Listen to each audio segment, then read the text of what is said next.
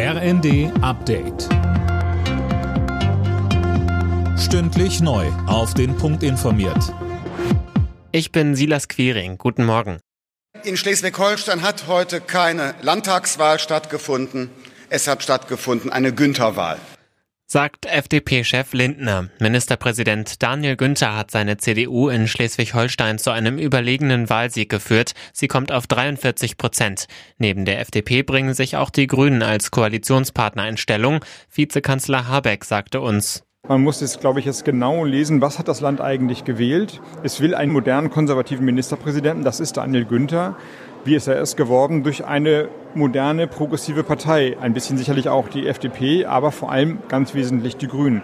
Und wir sehen die Daten dahinter. Die Leute in Schleswig-Holstein wollen mehr Windkraft und dass es schneller geht. Es gibt kein anderes Land, das das macht. Putin wird den Krieg nicht gewinnen. Davon zeigte sich Kanzler Scholz in einer Rede zum Jahrestag des Ende des Zweiten Weltkriegs überzeugt. Er sichert der Ukraine weitere Unterstützung aus Deutschland zu. Verkehrsminister Wissing plant offenbar eine milliardenschwere Ausweitung der Kaufprämien für E-Autos. Wie das Handelsblatt schreibt, hat er von mehreren Forschungsinstituten ein entsprechendes Gutachten erstellen lassen. Sönke Röhling, das dürfte viele potenzielle Autokäufer freuen. Ja, zumal die Lieferzeiten gerade extrem lang sind und man Gefahr läuft, tausende Euro zu verlieren, wenn das Auto erst im nächsten Jahr kommt. Denn dann soll die Förderung eigentlich sinken. Wenn Wissing sich dagegen durchsetzt, steigt die Förderung sogar auf bis zu 13.800 Euro.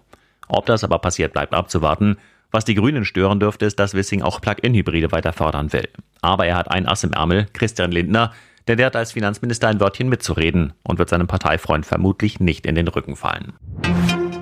In der Fußball-Bundesliga steht RB Leipzig dank eines 4 zu 0 Sieges gegen Augsburg kurz vor der erneuten Champions League Quali.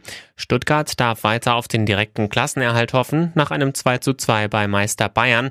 Außerdem spielten Frankfurt und Gladbach 1 zu 1. Alle Nachrichten auf rnd.de